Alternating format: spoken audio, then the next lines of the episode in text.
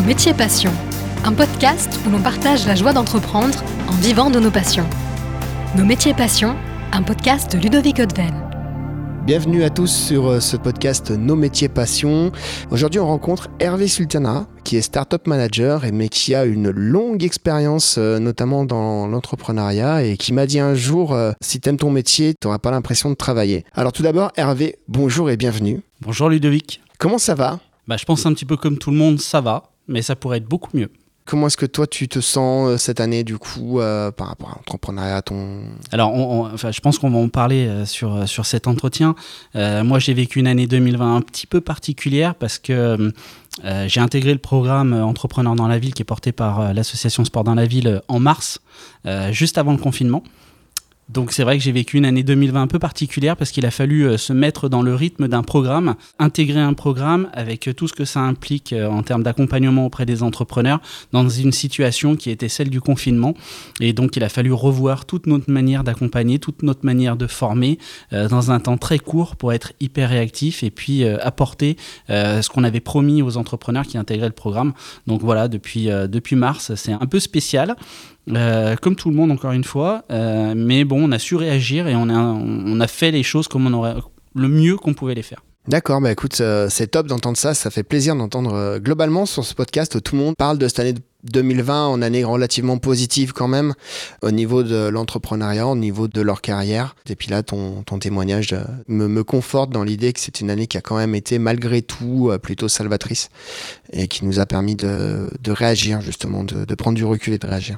Bah, l'avantage, c'est qu'on est avec des entrepreneurs, donc on est avec des gens qui sont euh, motivés, qui ont envie de, de, de, bouffer et qui du coup euh, se, se et sont hyper proactifs et se laissent pas aller. Il y a énormément de résilience chez les entrepreneurs et euh, ils ont tous très mal vécu au début, comme tout le monde. Hein. Ils ont d'abord été choqués par la situation, mais ce qui est génial avec, avec les entrepreneurs aujourd'hui, et c'est aussi ça, on va en parler encore une fois certainement dans la suite, mais la passion et l'énergie des entrepreneurs, en fait, elle se retranscrit aussi dans mon métier. Et c'est leur énergie qui me permet aussi à moi de leur rendre de l'énergie et d'avancer.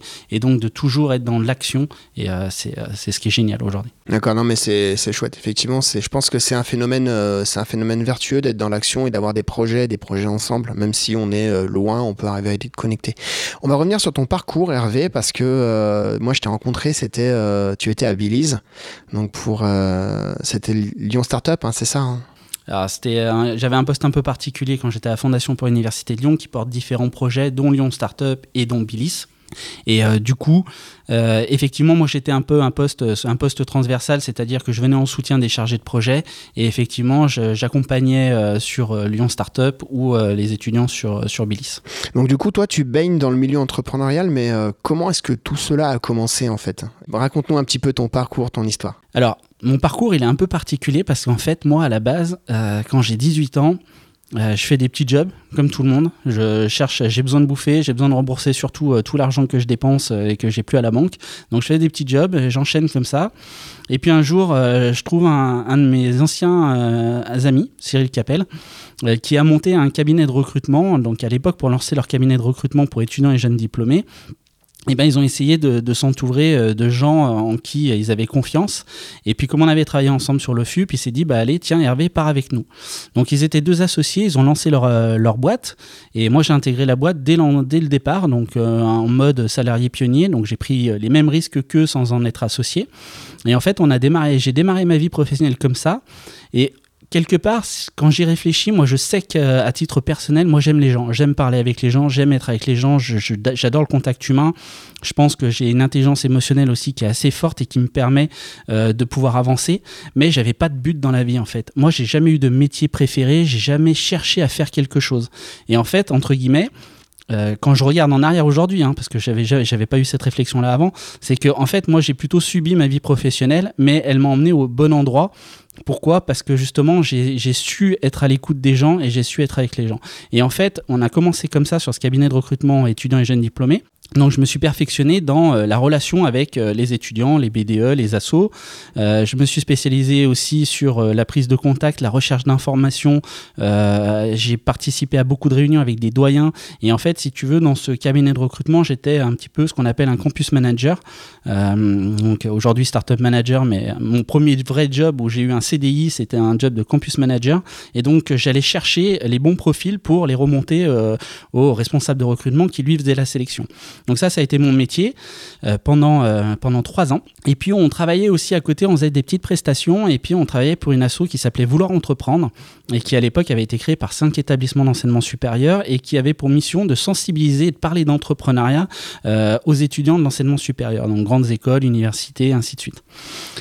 Et donc, euh, moi, je travaillais pour cet asso, je leur, fais, euh, je leur faisais beaucoup de relations justement avec les étudiants pour les événements et tout ça. Et puis, euh, quand on s'est séparé avec CCLD Recrutement, j'ai été tout de suite recruté par Vouloir Entreprendre. Et c'est là que j'ai commencé. J'avais découvert l'entrepreneuriat, mais on va dire que je l'avais vécu sans le vivre. Tu l'avais un petit peu survolé peut-être Exactement, parce que du coup, moi, j'étais vraiment dans un poste un peu salarié, même carrément salarié. Et donc là, l'objectif pour moi, c'était euh, d'organiser des conférences de sensibilisation pour expliquer ce qu'était l'entrepreneuriat aux étudiants et leur montrer qu'en fait, effectivement, il y avait le fonctionnariat, il y avait le salariat, mais il y avait l'entrepreneuriat. Et là, je te parle d'une époque où effectivement, parler d'entrepreneuriat, c'était quand même euh, quelque chose qui n'était pas commun. C'est pas comme aujourd'hui où on a une vraie hype autour de l'entrepreneuriat, mais à cette époque-là, c'était euh, c'était vraiment différent. Et on arrivait quand même à faire des, des conférences avec où il fallait quand même faire venir du, beau monde. Hein. On faisait venir des Alexandre Astier euh, pour parler d'entreprendre dans la culture, euh, tu vois, des Edgar Gros-Piron, euh, des Gwendal Pezra, donc il fallait faire venir du monde. On avait 300-400 étudiants qui entendaient parler d'entrepreneuriat. Et en fait, on plantait des graines en se disant, aujourd'hui, ils en entendent parler, ça peut être une opportunité. Et donc, à un moment donné, il faudra aussi les accompagner là-dedans. Donc nous, on formait les enseignants, on accompagnait les étudiants et on a mis en place ce qui existe toujours aujourd'hui qui s'appelle Campus Création à cette époque-là et qui aide justement euh, les étudiants qui souhaitent découvrir la gestion de projet et l'entrepreneuriat, mais dans un mode fictif et dans un mode hyper protégé où on leur apporte de l'info et on les accompagne pendant neuf mois de concours. Quelle chance Et puis ça, c'était euh, ma, ma, collègue qui, euh, qui, gérait ça. Et puis moi, j'avais donc cette mission de sensible et cette mission aussi de détection des entrepreneurs dans les écoles. Donc c'était une de mes missions et c'est comme ça qu'en fait a commencé mon métier et mon goût pour l'entrepreneuriat. C'est-à-dire qu'à un moment donné, euh, j'avais pour mission de faire émerger des personnalités. Voilà. Et donc, au milieu euh, de tous ces étudiants qui étaient en cours, qui euh, essayaient d'acquérir des compétences, bah, il y en avait certains qui avaient déjà des idées, qui avaient déjà envie de faire des choses. Et l'idée, c'était de les faire émerger, de les détecter, et puis ensuite, soit de les mettre dans le système, parce qu'il y a beaucoup de structures d'accompagnement qui existent, soit justement de les accompagner à développer leur idée. Et c'est comme ça que ça a émergé. Et donc tu me disais hors enregistrement tout à l'heure que euh, malgré que tu aies baigné dans tout ce système entrepreneurial depuis euh, très longtemps, tu n'as jamais euh, eu le déclic d'entreprendre? Non, j'ai jamais vraiment eu le déclic d'entreprendre. J'ai jamais eu. C'est, euh, c'est ça, c'est quand je te dis que je subis un peu ma vie depuis, euh, depuis le début, ma vie pro, euh, c'est parce qu'en fait, à aucun moment, j'ai eu envie d'entreprendre. Mais par contre, j'ai toujours été fasciné par les gens et surtout par les gens qui le faisaient. Et donc, j'ai énormément appris avec eux. Et ce qui a fait que derrière, à un moment donné, j'ai aussi voulu voir ce qui se passait de l'autre côté. D'accord? Donc euh, du côté des structures d'accompagnement. Et euh, j'ai quitté euh, Vouloir Entreprendre pour aller donc gérer et animer le réseau Lyonville de l'entrepreneuriat, qui est devenu le réseau Live aujourd'hui. Mais à l'époque, on était dans une phase de structuration et l'idée c'était d'animer le réseau des professionnels de la création d'entreprise. Donc j'ai fait ça pendant trois ans et pour le coup j'ai vraiment appris aussi ce qui se passait du côté des structures d'accompagnement. Moi, j'ai appris énormément, j'ai acquis énormément de compétences au travers de ça, en participant, en partageant, en aidant les gens justement sur du collaboratif, parce qu'on a une chance à Lyon aujourd'hui, c'est que les structures d'accompagnement se connaissent toutes. Euh, elles travaillent toutes ensemble dans une logique partenariale et dans une logique euh, qui est tournée vers l'entrepreneur, avec le, le but de lui simplifier toutes ces démarches et si tu veux, il n'y a pas cet aspect concurrentiel qu'on peut peut-être retrouver ailleurs. Euh, Lyon, on est vraiment dans une belle dynamique et ça, c'était hyper intéressant. Donc j'ai appris beaucoup à, cette époque-là. Ce qui m'a amené aussi en parallèle de cette activité de monter mon activité de conseil. Donc, qui s'appelle euh, Noam, et où euh, justement je suis consultant en entrepreneuriat, j'accompagne des entrepreneurs, des structures, des collectivités, peu importe. je donne beaucoup de cours aussi auprès des étudiants parce que j'aime ce contact aussi avec les jeunes et que ce que j'ai appris dans ma première expérience, euh, c'est que le terrain, c'est la vérité, elle est sur le terrain. Donc à un moment donné, si on n'est pas proche des gens euh, qu'on forme ou euh, qu'on veut accompagner ou qui sont justement dans cet état d'esprit de créativité, d'entrepreneuriat, et eh ben en fait tu, crées un décalage et du coup après tu es plus pertinent. Et du coup moi c'est pas le fait de n'avoir jamais créé euh, qui, qui m'a posé problème, c'était moi ce que je voulais c'était être pertinent et comprendre bien comment les gens fonctionnaient pour pouvoir répondre et faire du partage d'expérience et ainsi de suite. Donc je me suis aussi formé au fur et à mesure. Donc cette activité, elle est, elle est, toujours, euh, elle est toujours en vie aujourd'hui, même si en fonction de mon parcours, je la mets plus ou moins en, suspens parce que je peux pas avoir une activité euh, personnelle, tu vois, qui, euh, soit s'oppose en fait à mon activité salariée, donc je la mets régulièrement en suspens, mais elle existe toujours. Et du coup, après, avec tout ce, tout ce parcours, toutes ces expériences, à un moment, tu t'es dit bon, bon, je vais peut-être faire quelque chose, je vais peut-être créer une entreprise. Non, c'est pas encore là. Mais en fait, en fait, quand je te dis que j'ai subi un peu euh, ma vie pro, je te jure que quand je regarde en arrière, c'est ce que je ressens. Pourquoi? Parce qu'en fait, je quitte la chambre de commerce qui me portait dans le cadre de ce poste euh, Lyon-Ville d'entrepreneuriat, et puis euh, je reprends mon activité de conseil indépendant. Et puis, eh ben, voilà, je taffe, je fais des cours, euh, j'accompagne des entrepreneurs. Et puis un jour, je tombe sur un mec euh, qui vient me voir et qui me dit euh, Écoute, Hervé, je suis un peu dans la merde. J'ai mon associé qui s'est barré avec une partie de la caisse. je suis avec un liquidateur judiciaire et je vais perdre ma boîte. Et il me dit, est-ce que je peux faire quelque chose? Donc, je, pendant un mois, je, travaille un peu avec lui, je regarde un peu comment il fonctionne, parce que s'il y a un truc que j'aime aussi quand je te parle de terrain, c'est que quand j'accompagne un entrepreneur, je, je, vis les choses avec lui au minimum, j'essaye d'être euh, auprès de lui. C'est pas des rendez-vous d'une heure, tu vois. C'est vraiment, je suis présent là où il est pour comprendre son mode de fonctionnement, pour comprendre ce qu'il fait. Donc, je vais travailler avec lui pendant un mois. Et puis, au final, avec tous les documents qu'il a pu me fournir, on a tout regardé, hein, on a vu que, la boîte, elle était, morte. quoi. Euh, L'associé était parti avec euh, trop de choses et la, situation, elle avait trop avancé pour qu'on puisse faire quoi que ce soit. Et puis là, il me dit, écoute Hervé, est-ce que tu veux pas reprendre ma boîte? Parce que de toute façon, moi, je vais passer, euh, en liquidation, donc la boîte, elle va être à reprendre et tout ça. Et je lui dis, euh, bah écoute, euh, pourquoi pas? Ouais, c'était dans quoi du coup? Alors lui, ça s'appelait Times Donuts et à la base, donc il faisait des donuts, il faisait des cocktails de café, il faisait des bagels et des hot dogs, des choses comme ça, donc produit très US. Et puis il avait son propre pâtissier, donc il avait vraiment tout, toute la chaîne et c'est ça qui était intéressant à ce moment-là. Sinon, j'y serais jamais allé. C'est qu'en fait, il maîtrisait toute la chaîne de, de production. Et donc, il avait un lieu de vente et il en a un petit peu au professionnel. Et moi, je lui dis, OK, moi, je veux bien reprendre ta boîte, il n'y a pas de souci. Par contre, je suis pas un homme de paille, c'est-à-dire que je serai pas euh, là juste pour que sauver ta boîte et puis euh, en fait c'est toi qui dirige. Donc euh, je veux avoir un, impact sur les choix qu'on va faire. Et donc je reprends son activité. J'ai eu la chance d'avoir des gens autour de moi qui m'ont prêté un petit peu d'argent pour que je puisse racheter l'activité. Donc là on est on est en 2012. Et donc, euh, je rachète sa boîte et je crée euh, Donuts Factory. Donc là, on, avance tranquillement sur euh, notre, notre commerce rue Sainte-Hélène. Et là, je découvre le monde de l'entrepreneuriat sur l'aspect restauration. Pas l'aspect start-up, tu vois. J'avais fait des choses avant, j'avais vu des choses avant, mais là, je vis la restauration. C'est pas le même terrain encore. Hein. Pas du tout, pas du tout. Mais par contre, ça a été ultra formateur. Et autant j'ai beaucoup de respect pour les accompagnateurs parce qu'ils maîtrisent des techniques, ils maîtrisent des logiques autant vivre l'entrepreneuriat, ça, n'a pas de prix non plus. Et euh, ce que tu, les, compétences que tu arrives à acquérir comme ça en vivant les choses, euh, mais elles sont démultipliées. Et du coup, hyper intéressant. Donc, euh, on, travaille comme ça ensemble, on monte l'activité. On travaille de plus en plus avec les professionnels, on fabrique pour le Ninkasi, on fabrique pour pas mal de, burger shop parce que c'est aussi le, moment où éclatent les, les restos de burgers. Et donc les mecs se concentraient surtout sur leurs produits qui étaient le steak, le pain, le fromage pour proposer un truc euh, top. Mais en fait, ils avaient une offre dessert qui était toute pourrie. Tu fais référence au burger de papa, des choses comme ça Ouais, euh, alors Burger Papa, il a jamais été notre client, même si Yves, on a, on a enfin tu verras après, mais en fait, quand il ouvrait, euh, il a ouvert son premier burger. Moi, j'avais le, j'avais le local qui était juste à côté, donc j'ai vu, j'ai vu sa croissance aussi, mais on travaillait pas forcément avec lui. Mais oui, c'était dans ce genre de, de, resto où, euh, tu vois, les Big Fernand, puis j'ai bouffé, j'ai bouffé les autres noms, mais c'était vraiment le moment où éclatait ce type de restauration. Et donc nous, on venait leur proposer quelque chose qui était top parce que ça leur faisait un dessert hyper qualitatif qui était au même niveau euh, que leur burger. Puis dans le thème. Voilà. Et puis surtout, euh, ils avaient pas, ils étaient pas pour le même tarif. En fait, ils, ils proposaient pas du surgelé euh, qui était souvent assez dégueulasse et, et qui venait gâcher l'expérience client sur sur leur burger.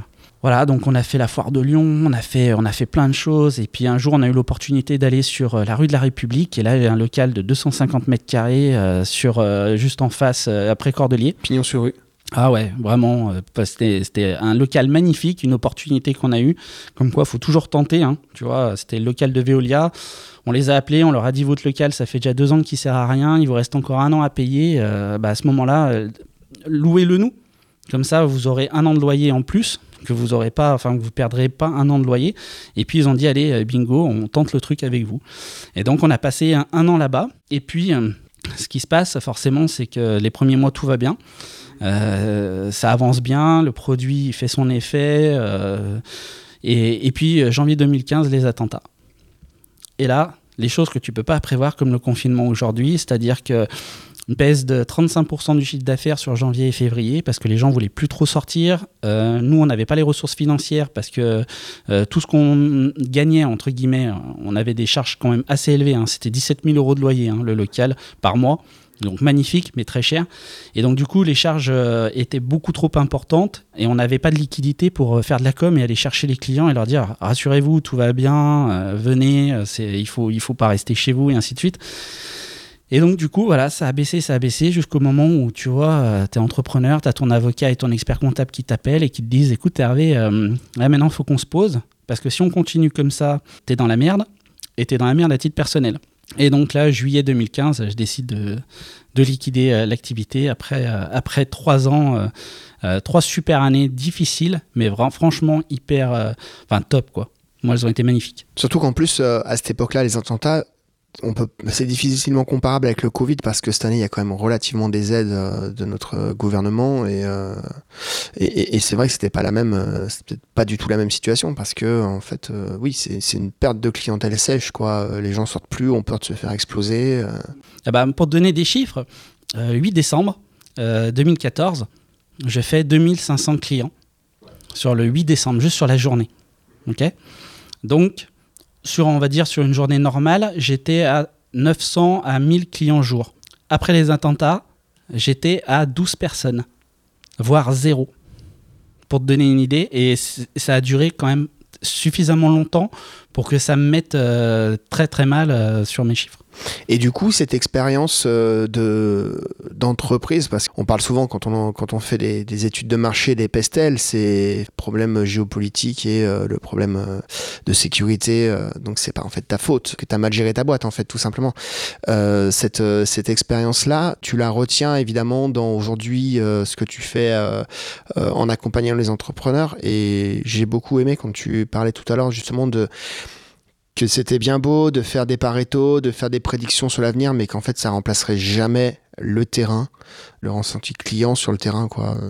Ah, de toute façon, c'est la priorité aujourd'hui pour un entrepreneur. C'est, euh, qui sont ses clients, où ils sont, comment il, les, euh, comment il arrive à les toucher, et surtout quel retour ils font par rapport à son activité et au choix, à l'offre qu'il propose. Si les clients ils sont pas là, euh, ton activité, elle meurt. Et moi, c'est ce que j'ai vécu pour des raisons qui sont un contexte politique, mais c'est la même chose pour, pour n'importe quel produit ou service si jamais il est, il est, mal, il est mal adapté à tes clients. Oui, bien sûr. Et aujourd'hui, du coup, tu es passé par, euh, par Billis, le programme JEA. Donc c'est là que je t'ai rencontré pour la première fois, puisque tu m'as donné ma chance en tant qu'entrepreneur pour, euh, euh, pour vous animer des team building. Et on a vécu un, c'était vraiment un, moment très très sympa. Enfin moi je garde vraiment que des super souvenirs. donc je t'ai connu à ce moment-là. Et à ce moment-là, tu faisais, tu faisais quoi exactement du coup? Alors, c'est ce que je te disais un petit peu avant, c'est qu'à la Fondation pour l'Université de Lyon, donc c'est une structure qui porte pour euh, l'université euh, un ensemble de projets. Et donc à l'intérieur, on retrouve Lyon Startup, on retrouve aussi euh, Bilis. Lyon Startup, qui est un projet, c'est un programme de formation collective pour emmener les gens de l'idée au projet et qui est ouvert à tous. Donc ils en sélectionnent 100 sur deux promos. Et ensuite, tu as Bilis qui, là, pour le coup, a vraiment c'est ce que je faisais quand j'étais à vouloir entreprendre. C'est-à-dire que l'objectif est d'aider les étudiants de l'enseignement supérieur qui sont dans une démarche entrepreneuriale. Donc là, moi, ma mission, euh, si tu veux, c'était en tant que... Euh, coordinateur communauté parce que je gérais hein, la communauté des entrepreneurs présents dans, euh, euh, dans Bilis et dans tous les programmes, c'était d'animer ça pour faire en sorte que euh, on puisse valoriser nos entrepreneurs et qu'ils puissent aussi se rencontrer entre programmes. Parce que si tu veux, quand tu participes à Lyon Startup, tu vois que des gens de Lyon Startup. Quand tu participes à Bilis, tu vois que des gens de Bilis. Et l'idée, c'était de créer de la perméabilité entre les programmes pour que les entrepreneurs apprennent les uns des autres, qu'il y ait des entrepreneurs aguerris rencontrent des entrepreneurs débutants, que des grands dirigeants puissent aussi faire passer des messages à des entrepreneurs débutants et ainsi de suite. Mais en tout cas, de générer du contact euh, et puis euh, beaucoup d'échanges et de partage parce que je reste persuadé que euh, les techniciens, on, leur on apporte beaucoup de choses aux entrepreneurs et c'est hyper important. Mais les entrepreneurs entre eux s'apportent des choses que nous, on ne pourra jamais s'apporter. Et c'est mon expérience, entre guillemets, entrepreneuriale qui me fait dire qu'il y a différentes choses qu'on ne voit pas du même, du même œil si on ne les a pas vécues. D'accord Ça ne veut pas dire que les accompagnateurs, euh, s'ils n'ont jamais entrepris, ils sont pas bons. Pas du tout. Moi, c'est pas mon discours. C'est juste qu'il y a des choses que tu perçois quand tu as vécu certaines expériences que tu ne vois plus du tout de la même manière après. Et je trouve que il faut avoir des échanges avec un maximum de monde pour avoir toutes ces visions-là et pour pouvoir faire des choix. Parce que moi, je reste persuadé que le métier d'un entrepreneur, c'est de faire des choix au quotidien. Et en fait, la qualité de ses choix dépend de la qualité des informations qu'il a réussi à récupérer. Son entourage de son entourage, de, de, de, ses pairs, de ses clients. Euh, moi, j'ai, je, je suis beaucoup tourné vers les gens euh, parce que je pense que c'est eux qui peuvent guider aussi l'activité, qu'il faut savoir euh, entendre. Tu vois, c'est pas tout prendre, mais c'est entendre. Les PR, c'est quoi du, du coup? Prospect? Ouais, ça peut être les prospects, ça peut être les entrepreneurs, ça peut être la famille, ça peut être tout, tout ce qui constitue l'entourage proche et même éloigné, parce que des fois les gens qui sont éloignés peuvent avoir aussi un regard différent sur ton projet et il y a des choses bonnes à entendre. D'accord, oui, tout à fait, tout à fait. D'ailleurs, tu m'en parlais tout à l'heure en off quand on faisait le point euh, ensemble sur euh, sur la situation du, du, moment et comment je le vivais moi par rapport à par rapport à l'entreprise. Euh, c'est vrai, on ressent quand on parle avec toi ce côté conseil, bienveillance et expérience surtout. Et aujourd'hui, donc, tu as intégré donc récemment, tu le disais tout à l'heure. Entrepreneur dans la ville, donc pour l'association Sport dans la ville. c'est quoi la journée type de Hervé Sultana. Il n'y a pas de journée type en fait. Euh, il n'y a pas de journée type. Et c'est fou parce que c'est exactement l'inverse de ce que j'apprends aux entrepreneurs. Mais si tu veux, j'ai toujours vécu ma vie euh, auprès des entrepreneurs comme si j'étais une ressource à dispo. Donc, si tu veux, euh, moi, c'est devenu une passion d'être avec des entrepreneurs. Euh, c'est ce qui guide aujourd'hui mon projet professionnel depuis le départ. Donc, j'ai toujours été entouré d'entrepreneurs d'une manière ou d'une autre. Euh, et euh, j'ai toujours vu que j'avais la capacité à les aider à prendre du recul, à voir les choses différemment, à mieux comprendre, à se, comment dire, à, se, à se détendre par rapport à des situations ou au contraire à se rebooster par rapport à d'autres. donc, si tu veux, moi, ce que je suis aujourd'hui, c'est une ressource. Et c'est comme ça que je vois, je vois les choses. Donc, je suis hyper disponible. Euh, C'est-à-dire que je cale très peu de choses dans mon agenda. Parce qu'en fait, si un entrepreneur m'appelle, je veux être euh, là pour lui. Donc, du coup, euh, c'est vrai que j'ai pas de journée type. Tu vois, il y a deux trois trucs qui sont un peu calés parce que je suis pas tout seul dans ce job-là et que je fais partie d'une équipe et que j'ai du temps dédié à l'équipe. Mais si tu veux, euh, c'est vrai que je passe beaucoup de coups de fil, beaucoup de visio, enfin aujourd'hui, hein, mais sinon, euh, je suis beaucoup sur le terrain, je suis beaucoup auprès des entrepreneurs. Euh, Il y a beaucoup de choses qu'on capte aussi sur entre deux portes, tu vois, ou à la machine à café, comme on dit. Il y a des choses avec les entrepreneurs que tu ne peux pas percevoir dans un rendez-vous d'une heure ou en face à face, très structuré, très posé, même si c'est important et je le fais. je trouve qu'il y a beaucoup de choses qui se font dans l'instant. Parce qu'un entrepreneur, c'est quelqu'un qui, vit l'instant, qui est dans la réactivité, euh, souvent qui essaie d'anticiper, mais bon, qui vit aussi les choses euh, au jour le jour. Hein, parce qu'on a beau leur apprendre à anticiper, il y a beaucoup de choses que tu peux pas maîtriser. Et donc moi, je me vis comme une ressource qui est disponible. Et donc, euh, je me mets dans cette situation-là et mon agenda le traduit. C'est pour ça que j'ai euh, pas de journée type, en fait si, si, si, je dois te dire ma journée type, c'est ça, c'est euh, j'ai euh, allez euh, une douzaine de coups de fil, j'ai 5-6 visios, j'ai j'ai des déplacements à droite et à gauche, je vais voir les gens parce que pour moi la, la proximité, la disponibilité, la proximité, ça fait partie des choses les plus importantes dans mon métier. Bien au-delà, je pense, que de la compétence technique ce que je te disais tout à l'heure. Je comprends ton ressenti par rapport à, à 2020 où justement tu prends un poste, toi ton job c'est justement d'avoir euh, ma porte est ouverte, venez me parler et on va euh, trouver des solutions, on va construire ensemble. Et, j'imagine que ce, euh, cette partie est hyper attrayante, hyper intéressante. tu as deux jeunes qui viennent te parler d'un projet de podcast, tu en as qui viennent te parler d'un projet d'ouvrir un store dans Lyon pour vendre des chaussures. Tu dis bon ok bah si on faisait comme ça, regarde. Et, en fait tu es dans la créativité au quotidien. Tu es dans la construction de, de tout ça. Donc j'imagine que tu as dû vivre cette année en étant euh, confiné, faisant, étant obligé de t'adapter, tout faire à distance. En plus de ça, sur une prise de poste, euh, c'est, très méritant quand même d'avoir pu euh, déjà driver tout, tout ça. quoi. Ouais, mais si tu veux, tu peux pas travailler avec les entrepreneurs si t'es pas dans le, le même état d'esprit qu'eux. Donc c'est vrai que l'avantage de traîner avec des entrepreneurs tout le temps, c'est je suis pas entrepreneur, mais par contre, dans tout ce que je fais, je suis entrepreneur. Dans ma façon de réagir, dans ma façon d'agir, dans ma façon d'être disponible, dans ma façon d'être réactif.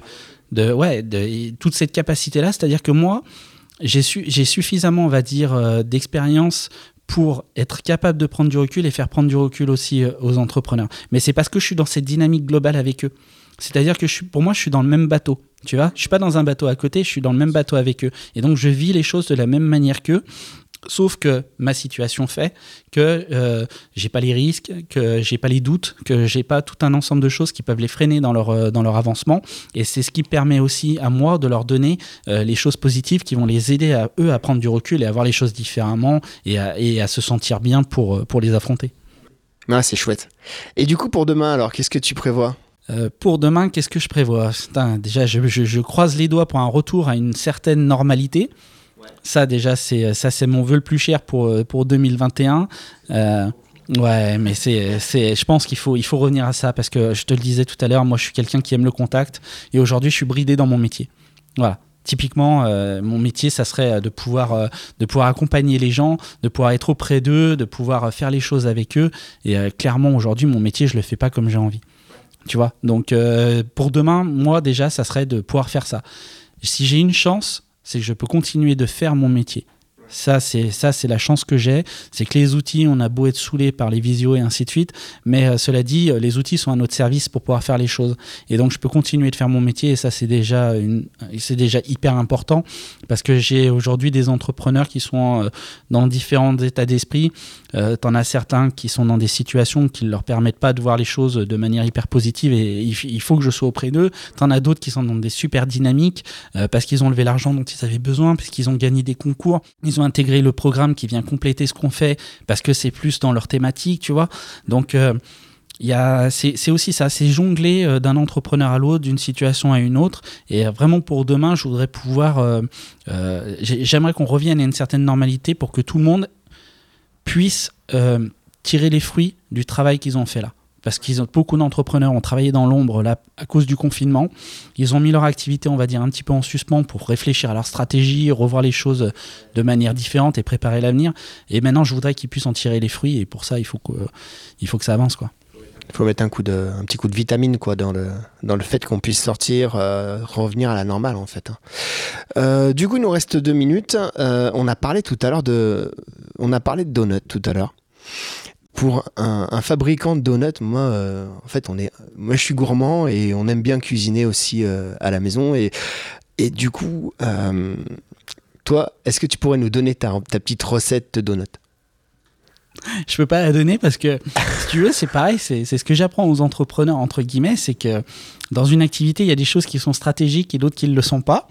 Et euh, typiquement là, dans mon cas, c'est un peu ma formulation, c'est un peu ma recette secrète, c'est ce qui fait euh, le, côté euh, indescriptible du, plaisir qu'on prend à, les manger. Donc non, je te donnerai pas ma recette. Par contre, si je peux te dire quelque chose dans ton podcast, c'est que ça fait 5 ans que j'ai arrêté cette activité. j'ai encore des clients qui m'appellent, qui me contactent pour me dire ils étaient trop bons, c'est quand que tu les refais. Donc ça fait 5 ans que l'idée, elle, elle continue de germer parce que tu peux pas faire le deuil d'un projet quand les raisons qui t'ont fait planter sont pas des raisons en lien avec ton projet. Si tous mes clients m'avaient dit c'est de la merde, j'aurais arrêté le projet. Le problème, c'est que tous mes clients me disent c'est génial, c'était trop bon, il faut absolument revenir à ça. Et donc là, il y a, un projet en cours en ce moment. Euh, j'aurais mis le temps, mais j'ai trouvé quelqu'un qui potentiellement pourrait les faire pour moi. Donc il y a peut-être une offre qui sortira euh, en 2021. Ah, mais ça c'est très bien.